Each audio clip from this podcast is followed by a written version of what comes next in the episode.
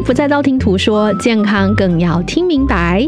欢迎来到听听就健康频道，我是健康的守门员 Pinky 林小粉。每一集呢，我们都会邀请来自全台优秀的健康守门员来跟大家做正确的知识传播。今天我们请到这位药师啊，他是来自中美会员店的中和核心药局的李春兰药师。春兰药师呢，他是一个非常非常具有热情活力的药师哦，尤其是在社区服务民众的部分呢，大家都可以感受到到他的热情还有热忱。他服务的客户呢，从很年轻的小朋友到八十五岁的阿公阿妈都有哦，大家都非常的喜欢他。而且我还听说他这两年荣获了好几张卫福部部长陈时中还有新北市侯友谊的感谢状。春兰药师好。大家好，我是核心药局的春兰药师。哎，你可以分享一下为什么会得到很多感谢状吗？哦，因为疫情的期间呢，其实大家对于医疗物资的或是一些保健知识都非常需求。嗯，对，那。既然我们在身为社区药局的药师，所以我们希望能够尽自己所能，可以帮助大家，不管是分配，比如说口罩啊、快筛，还有像有一些人因为居家隔离的状态没有办法取得药物的帮助的时候，我们用选择用一些居家送药这个方式，让他们能够及时得到协助，然后并且提供他们一些卫教知识。哦，那真的是防疫小英雄，第一线应该是拿到很多的那个 贴纸，全店一起努力，就是大家一起努力，太棒太棒了，尤其。这两年疫情真的是太需要了，是是是，嗯，我们今天请出兰药师呢，是来聊一个大家都会很在意的主题。就是怎么样来减重减脂？其实这个议题已经不只是夏天，我觉得现在减重大家是全年无休了，全民运动，男生女生都爱，是没错。那专栏药师他不仅自己本身就是药师，很懂药理跟健康的这些部分的，重点是我们请到他是因为他有重复的减重成功经验。那大家就一定会问啦，说啊还要重复减重，那就是表示失败了才要再重复嘛？那我这里就要特别讲，它是从。第一次的失败经验，然后怎么样？第二次大反转的很成功，非常非常有说服力。我我先讲一下，春兰药师最高体重是七十二公斤，是对一百六十三公分，我们一样高，对，没错，对。但是现在坐在我面前的是一位非常浓鲜合度、很瘦，而且看起来很健康，所以完全是没有办法想象，你怎么可能曾经胖到七十二公斤？你可以先跟大家分享一下，你最胖的时候为什么那么胖，然后。第一次的减重发生了什么事吗？是因为以前虽然运动习惯很好，就是我打球啊，时间都非常大量，但是在饮食上面都饥不择食，甚至都没有在做控制，所以体重就来到最高的七十二。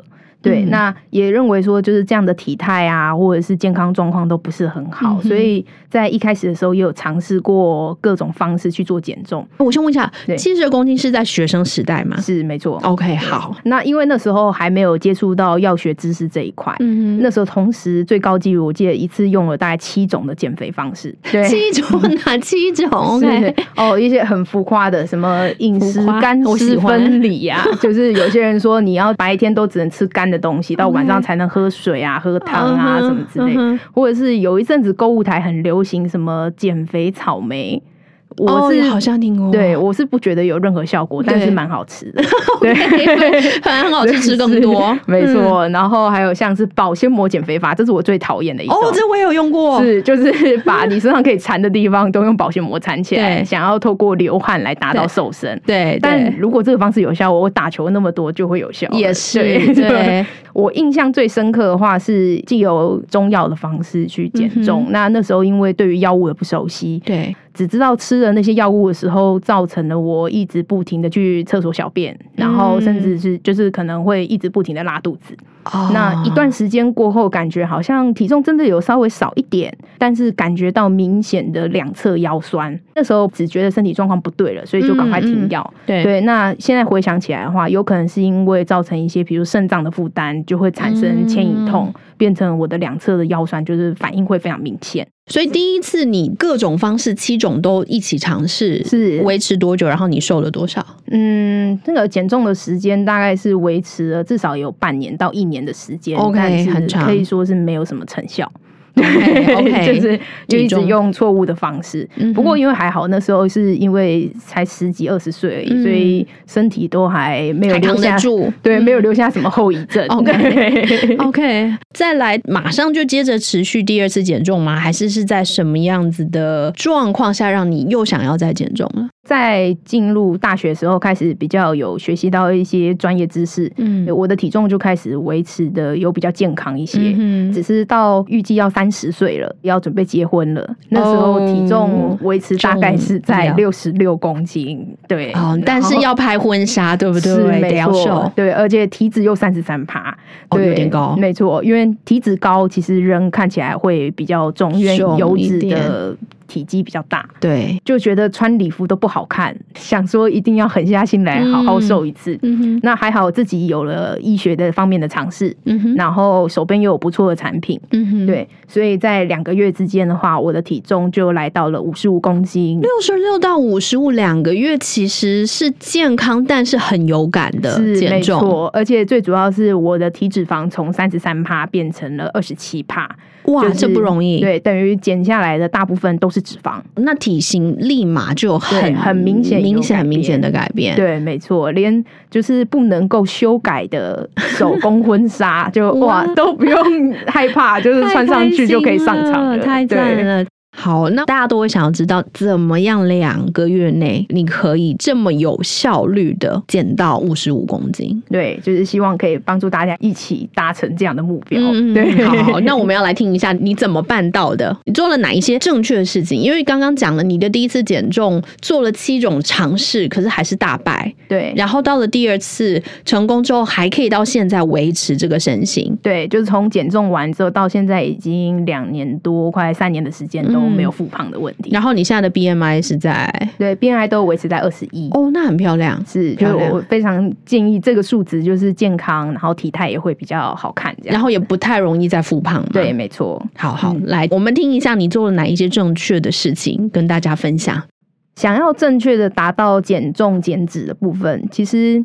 体重你想要让它下降，可以很简单，你可能光排宿便就一两公斤。哦，对，对对。可是问题是要如何不复胖，而且体态要好看的话，其实最主要就是刚刚讲的，看瘦的是什么。嗯，如果瘦到的是比如说肌肉啊或水分的话，相对一段时间之后，可能复胖速度就会反而会变得更快一些。嗯，有些人认为说只要少吃多动，它就可以达到减脂的效果。对，一般大家会觉得反正就是少热量进来嘛，我多动多消耗一定就。瘦了嘛？是，但是如果说你少吃，结果蛋白质摄取不足，肌肉就会被减掉。对，甚至基础代谢下降之后的话，就会刚刚产生复胖的问题，而且体态也会比较臃肿一些。嗯哼，正确的少吃来说的话，应该是我们正餐之间是不吃零食。嗯，因为吃东西会导致我们胰岛素分泌，会想办法把身体里面一些多余的热量储存在脂肪细胞里。嗯，那如果说我一天当中吃超过三餐，一直进食的话，那胰岛素会持续作用，把脂肪一直做堆积，就没有机会做到燃烧的部分。所以，如果以这个说法来讲的话，就变成少量多餐这个想法，不见得是对的喽。是没错，以减重这件事情对，所以现在也都没有怎么在提倡少量多餐这部分。不管是针对血糖控制，或是针对像我们一般体重管理的部分，最主要是要看是要少吃什么。嗯，一般我们是要少吃一些，比如说油脂类的东西，或者是淀粉类的东西。所谓的淀粉，其实我们有客人很可爱，我就是问说蔡大哥，你血糖不是很好，而且现在又在做体脂管理，对，那你白饭有没有少吃一点？嗯嗯，哎，他就说有，我没吃饭，我都吃面。然后我就哦，真的真的就是 发现有些人不太理解，就是所谓这些淀粉的来源。其实除了我们熟知的白米饭、面类或面包这一类精致淀粉以外，像是五谷根茎也有很多陷阱题。比如说有一阵子减肥，大家喜欢吃绿豆饭。哦，那其实就是绿豆本身也是有含糖类的，那或者是包含我们是摄取的地瓜、马铃薯啊、南瓜这一类，其实都会归类在淀粉类，嗯不能够把它计算成是当蔬菜使用。那如果说想要做减脂的人啊，平常可以多摄取一些，比如说菜叶类的，就比较安全，就尽量不要选到根茎类的，嗯，根茎的要避免，是尤其是比如说深绿色的蔬菜里面需要的营养素。跟包含就是含糖量它也比较低啊，所以就是当季看现在季节性的深绿色的是什么？是菠菜还是什么青江菜这一类地瓜叶的？对，没错，这些都是比较好可以去选择的，去补充我们在减脂当中的一些纤维量。那在另外一部分，刚刚讲到就是蛋白质一定要维持住。一个成人的话，一公斤一天至少要摄取一克的蛋白质。所以，比如说六十公斤的人，一天至少最少要吃到六十克的蛋白质。你可以给大家一个概念吗？六十克的蛋白质大概是几个手掌的肌肉，或是几颗蛋？是没错。像一般来说，一颗鸡蛋大概是有七克的蛋白质。鸡蛋就是很好的蛋白质来源。你一般我不可能每一项去称重嘛？对对对。那为了方便日常饮食的时候，你其实可以做到一餐你至少摄取自己一个手掌大小，就是不含手指的部分。哦，不含手指，手对手掌大小的蛋白质量。比如说你选择肉类，那当然选择一些油脂比较偏低的肉类会更好一些。比如说鸡胸，对这一类的肉品的部分，相对你摄取来说，蛋白质比较足够，也不会造成过多的热量。嗯哼，对，嗯那基本上只要你蛋白质有维持住，基础代谢就不太容易会下降。正确瘦掉脂肪，我们的客人观察下来的话，其实要复胖也不会很容易。那我就想问春兰药师，因为你自己本身有这样减重经验，就是在讲的时候就说啊，少吃淀粉，多吃蛋白质，听起来简单，可是当你认真要去执行的时候，就知道它有困难度了。是。因为我们一般在外面买的东西，不管是便当、seven 的饭盒什么也好，其实大部分是淀粉类居多。所以你自己在执行的时候，你怎么让自己一天可以吃到足够的蛋白质量？你都吃些什么东西呢？嗯，最主要其实为了营养均衡，所以我建议蛋白质部分选择我们也是要轮替。嗯，比如说有时候吃牛肉，有时候吃鸡肉，有时候吃鱼肉。像鱼类就是也是很好的蛋白质来源。对，尤其是你每天选用不同种鱼类，也可以摄取到各种不饱和的。脂肪酸，嗯，其实像因为我工作的关系都是全外食。如果说真的要吃便当店呐，可能就是会请老板说饭少一点，对。但是你选择一餐就是一定要有一个蛋白质的主食量。嗯那有时候你在取得肉类可能没有那么方便，或者是因为肉类相对价钱比较高，对。有些人也可以选择一些豆制品，比如说豆腐类或者是豆浆、无糖豆浆类去做替代，对他们也会是一个优质的蛋白质来源。那在选用方面就比较多食物可以去选择。不用做到真的都不吃东西，或是没办法吃一些让自己开心的食物，这样对，嗯，所以要认真执行还是可以的。就像你刚刚讲的，你自己本身也都是外食，可是还是可以办得到。没错，对，嗯，而且如果成功后，因为我们甩去的是脂肪，所以整体体态部分改善会很明显。像我们有一个客人黄姐，就是一开始她减重是为了自己想要好看，对，所以她都是偷偷的拿私房钱来，对，不想要让家里知道。嗯，可是看到她减重五公斤脂肪之后，就发现整个人的造型都改变了。嗯，原本以前出门都是鲨鱼夹一夹就出门，然后现在头发都要 settle，然后走路有风，然后 非常多姿，对，没错，非常妩媚。现在时间没到，先生就会主动来帮他买，对，帮他买什么？买就是减对减脂辅助的一些产品。OK，对，没错，因为先生也是很大受惠者。嗯，对，先生明显的见证到，对，没错。所以你讲到黄姐她有使用，你觉得实际上实证有效，又是药师认为是安全的，有些什么是民众可以来选择参考的呢？是，其实像黄姐这种的客群就是蛮常见，因为她是在家里做手工的。所以活动量很少，然后本身又是比较偏向是水滴型或是泡芙型这种油脂比较偏高的女性。你如果说要求她短时间去做什么重训啊，提升肌肉量啊，可能难度会比较高。为了去加速，让她比较快速有达到减脂，然后跟有成就感，所以我们选择了像 Oristate 这个成分的产品去帮助她。OK，Oristate 是 O R L I S T A T。OK，Oristate，嗯，Yes，Oristate 这个成分，因为它安全性很高，吃进人体里面的话，几乎是不会被吸收到血液里面。它主要作用的范围是在我们的肠道。OK，对，它会阻断油脂的吸收，但是它不太会被吸收到人体血液，所以不需要担心，就是可能造成肝脏啊或者是肾脏的一些代谢的问题。对，那。它在肠道里面作用的话，它会把就是我们一些油脂的部分去拒绝它变成小分子，让它比较不好吸收。嗯，会随着我们吃进去的纤维啊，包裹在粪便里就会排出来。所以可以有效减少油脂的吸收。嗯哼，所以你自己在减重的时候，你也有使用过这一类的产品吗？哦，是，就是在我二次成功减重的时候，对，为了加速，就是像我刚刚讲，因为我的身体代谢已经没有那么快，对，那为了要赶时间，我们就是使用这一类产品，可以加速那个过程。那在这个加速的过程当中，你怎么去验证说这个产品它是有效的？其实 o r i s t a t e 它比较有趣，是因为它的作用的方式会让油脂排出，所以它其实是肉眼可见的有效。OK，对，就是你其实吃可能一个礼拜左右，你就可以很明显发现，在上厕所的时候可能会有油脂排出。嗯哼，对，那那些油脂就是原本会被吸收到身体里面的。OK，所以是第一个这部分就是阻断了油脂进入我们身体里面，所以你可以去减少需要去消耗这些油脂的时间。那我们以一份素食餐点，麦当劳的餐点来说，比如说我吃一个。套餐两块炸鸡加上一个中薯，这里面大概含有七十公克的油脂哦，蛮多的。对，没错。那吃一餐，你搭配一颗六十毫克的 o r i s l a 一起使用的话，它可以拒绝掉百分之二十五到三十的油脂，大概就是排出十七到十八克的油脂量。这个大概就是一百六十大卡。OK，那一百六十大卡概念的话，就是至少我们成年人要慢跑二十分钟才可以消耗得掉的。哦，得要花一点努力。是，尤其像是一般外食啊。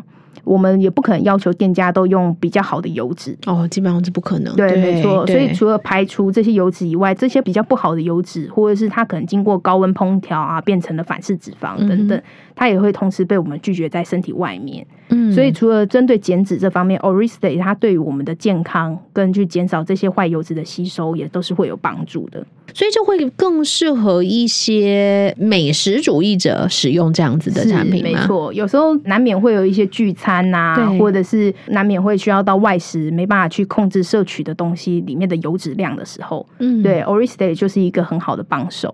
那春兰，要是你提到你自己用了 o r i s t a 这样子，就是目前坊间唯一合法的减重产品，我有听说长期使用好像可以帮助降低内脏脂肪，还有提升运动的效率，有这样子的功效在吗？确实，对，其实，在国外已经有做过很多临床研究，像是科学期刊英国的 Natural Publishing Group 里面就有提到 o r i s t a 除了帮助体重降低以外，它还可以帮助降低体脂。那还有消除内脏脂肪。所谓的内脏脂肪，它其实都是堆积在可能我们的血管壁呀，或者是脏器上面，就是一些白色脂肪沉睡的最难处理，对不对？没错。但是 o r i s t a 是可以有效帮助去做减少的。嗯哼。另外，像是比如说，如果搭配有氧运动的部分，它也可以让我们的心肺功能跟代谢这些不好的油脂的速度更快。所以，如果说期待能够达到这个降低内脏脂肪，然后还有让运动的功效可以更快的话，使用 Oristay 就是一个蛮不错的选择。嗯，那它需要维持可能长期的使用，大概要多久的时间比较能够看到这样子的功效？以一般来说，要看原本堆积的状况。嗯，比如说以我们客人，如果内脏脂肪我们测定的话，可能它已经超出标准值，已经到十几、十六、十七之类的，当然需要花费的时间会比较长。嗯，像针对这一类的客人的话，也就是他的在减脂的速度来说，就会效率比较差一些，因为技术代谢差。嗯，对。那我们使用 o r i s t a 以外，我们还会辅助一些，比如说帮助减少坏的胆固醇形成的红曲，或者是可以去减少发炎的姜黄啊，或者是促进血液流动的纳豆这一类的。对，对于这一类客人，他们在做就是减脂，还有包含身体里面，比如说胆固醇这一方面，对帮助就会更明显。通常一般有固定在做回诊抽血的客人的话，反应都是，如果说在有效减重，大概三个月。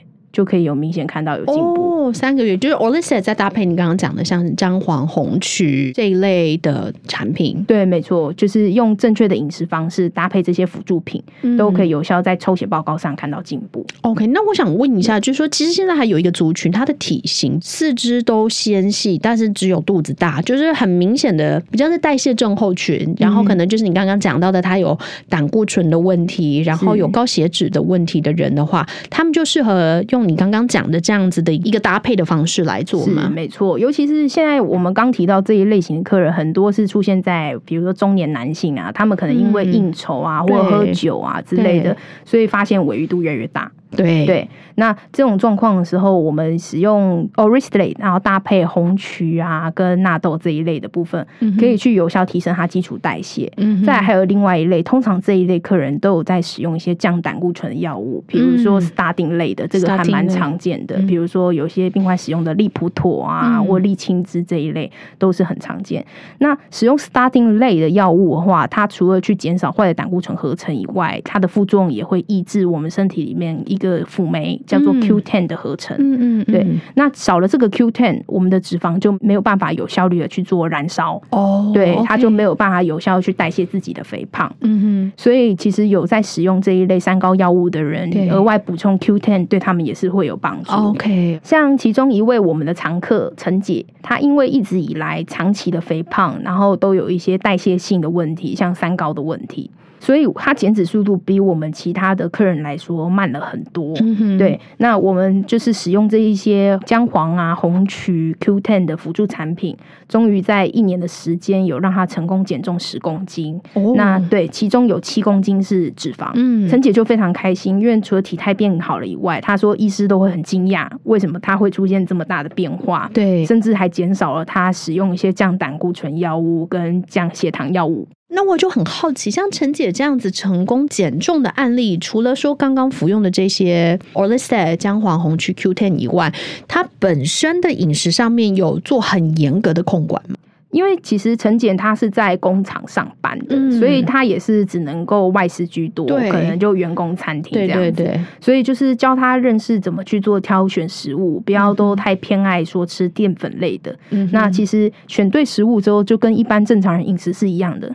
所以也没有到说很严格，什么水煮青菜是是是。的肉。是，毕竟如果太严苛的方式也很难长久。对哦，这样子听起来我觉得就会让大家觉得比较励志，因为不用太严苛的让自己什么都不能吃。是 o r i s l y 它好处是在可以让这些喜欢享受美食或者是觉得吃东西要有口感的族群来说，他们可以有效减脂。OK OK，那我想再好奇的追问，就是说加上辅助这些刚刚讲到的，像姜黄、红曲、Q10。的部分，它每天大概要摄取到多少的量比较足够？还是这是要看个人的体重公斤数呢？是没错。额外像一般，其实我们都会记得看，就是你所摄取的红曲是不是有含某拉隆利 K 这个活性成分？嗯，使用某拉隆利 K 这个成分，其实就可以帮助我们抑制坏的油脂形成胆固醇。嗯，或是像是以纳豆来说，它就是针对像这种血液比较浓稠、里面很多油脂的人，它可以去增加血流速度。通常一般我们选用一克至少要两千六百 FU，它是指效力的部分。嗯，对，它可以有效去帮助我们减少一些血栓形成的机会，让血液循环会比较顺一些。以 Q10 来说的话，一天大概就可以摄取到三十毫克，是卫福部建议国人摄取的最大剂量啊。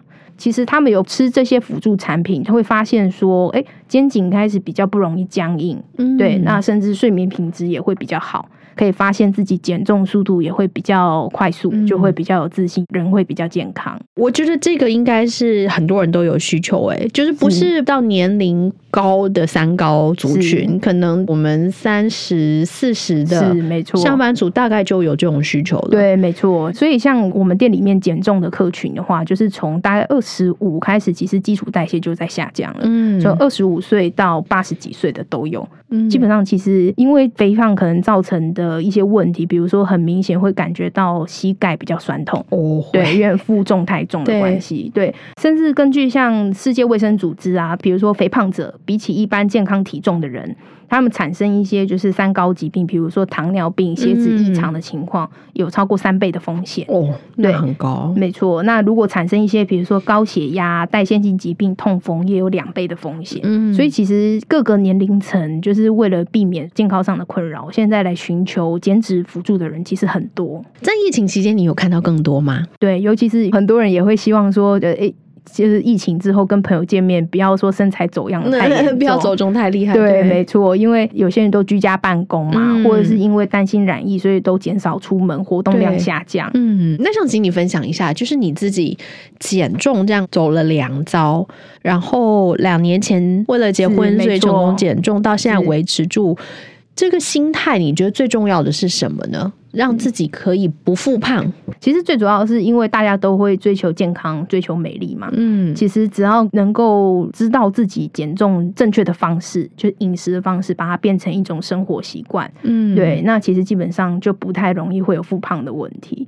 对，那像以一般来说，我们店里面除了我自己本身以外，我们的助理，还有甚至到隔壁的面店老板娘，跟整条街上面，就是几乎都是我们的活招牌。哦，对，以我们的助理为例好了。他是主修营养的，嗯，然后我是主修药学的嘛，那他应该不会太胖才对啊。呃，他刚来任职的时候体重大概是九字头。啊，对他身高大概是 一百七十左右了，就是比较高，对，但是九字头也很高，对来说就是相对于比如说可以选择的衣服上面来说也是会比较少一点，对，所以一开始我们两个都有这个减脂的需求，那我们就结合两面的专业，就是营养跟药学方面的专业，然后找到方法，所以他来我们药局任职。两年从九字头，现在已经瘦到了六十五公斤。哦，那是很成功，没错，他是第一名，对，就是比我瘦的更多。嗯，其实有正确的方式之后，这个减脂的状况是可以一直长时间维持的，不太会遇到半途而废的问题。嗯，它会变成一种生活形态，其实生活形态。对，没错，其实都是可以适应的。嗯，那我想请教春兰药秀，就是提到 Olista 是现在坊间唯一合法的减重药品，是，但是我们还是在坊间看到很。很多的减重产品，